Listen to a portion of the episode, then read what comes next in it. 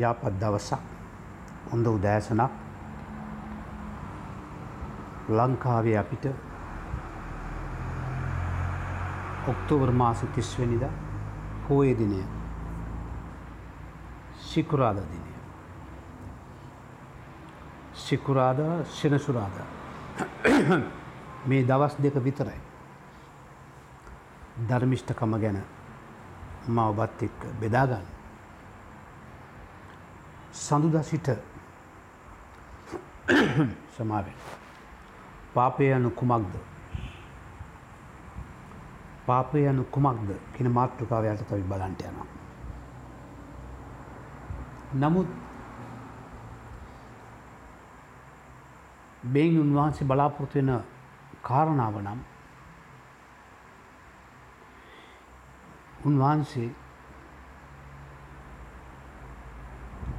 යුක්තිය බලා සිටින දෙවියන් වහන්සේ. යුක්තිය බලා සිටින දෙවියන් වහන්සේ.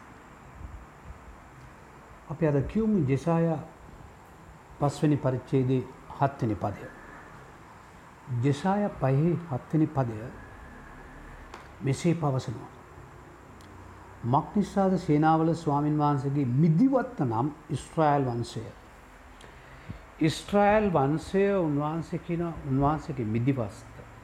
උන්වහන්සේගේ සපලත්වය උන්වහන්සේගේ බලාපොරොත්තුව උන්වහන්සේගේ ප්‍රීතිය උන්වහන්සේගේ සතුට උන්වහන්සගේ හනාගතය උන්වහන්සකිනා මගේ විද්ධිවත්ත කළ සල් සඳන් කරන්න ඉස්්‍රයිල් වන්සය. විශාල බලාපොරොත්තුවත්වයෙන්. උන්වහන්සගේ ප්‍රිය පැලෑටිය නම් යුද්ධා මනුස්්‍යෝය. ඉස්්‍රයිල් යුද්ධා දන්නවා ඉස්්‍රයිල් යුද්ධා ගෝත්‍ර දෙකට බෙදුනා. රයි් නමුත් යුදා මංශය උන්වහන්සේ යුක්තිය දකිින්ට බලා සිටින සේක. නොමුත් තිබුණේ අයුක්තිය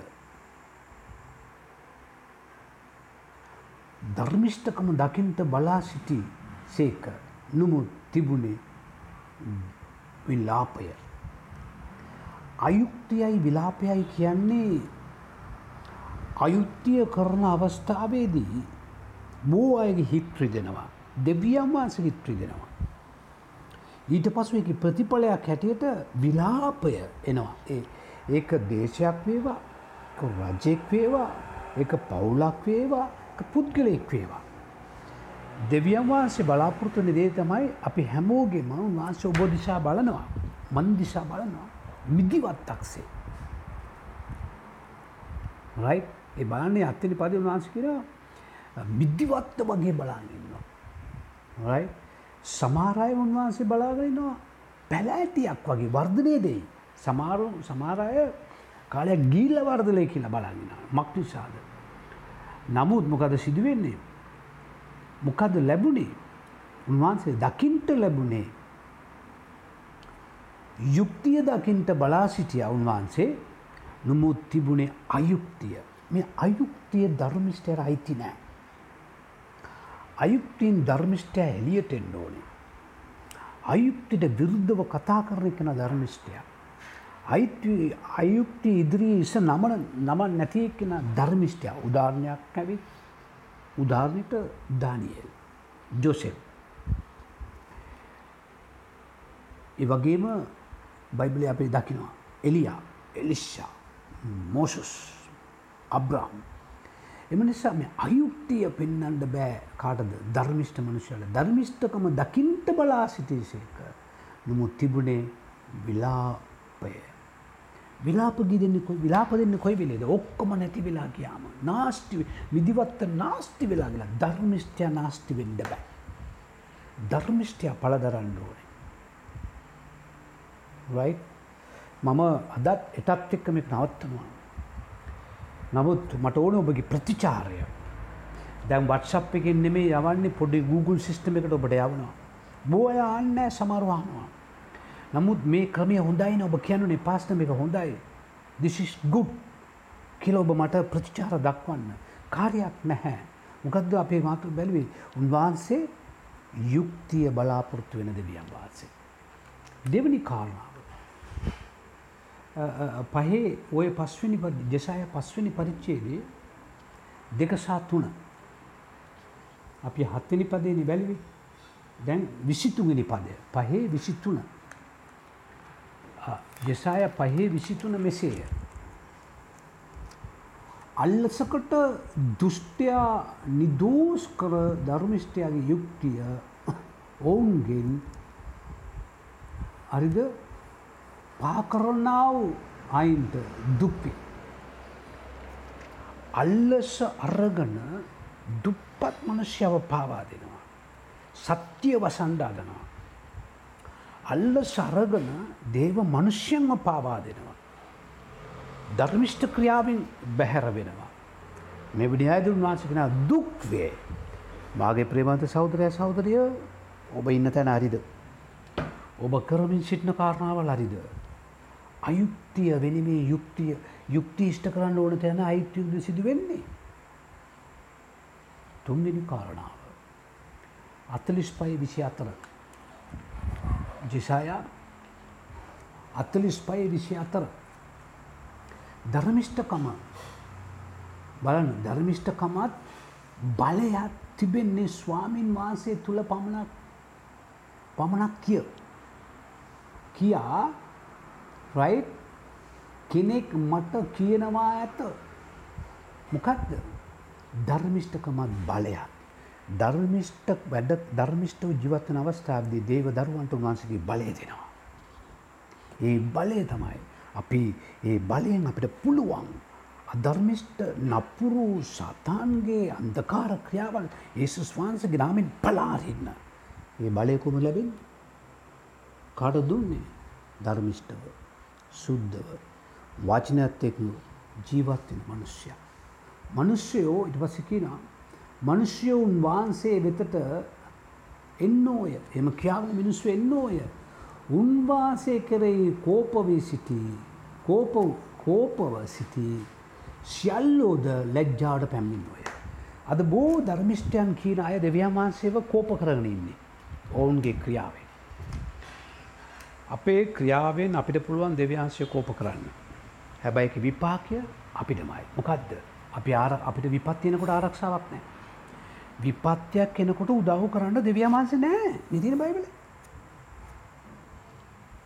එනම් මම මොනවද කරන්නේ හැරෙන්ඩෝනේ පස්සුත් ඇවිලි වෙන්ඩෝනේ.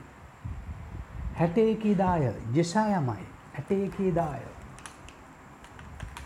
හැටේකේ දාය බලන්න මේක රිවයින් කලා රිවන් කල්ලා බලන්න මේක පොඩ්ඩක්. මම ස්වාමි මම ස්වාමින් වහන්සේ තුළ බොහෝසේ ප්‍රීති වන්නෙමි.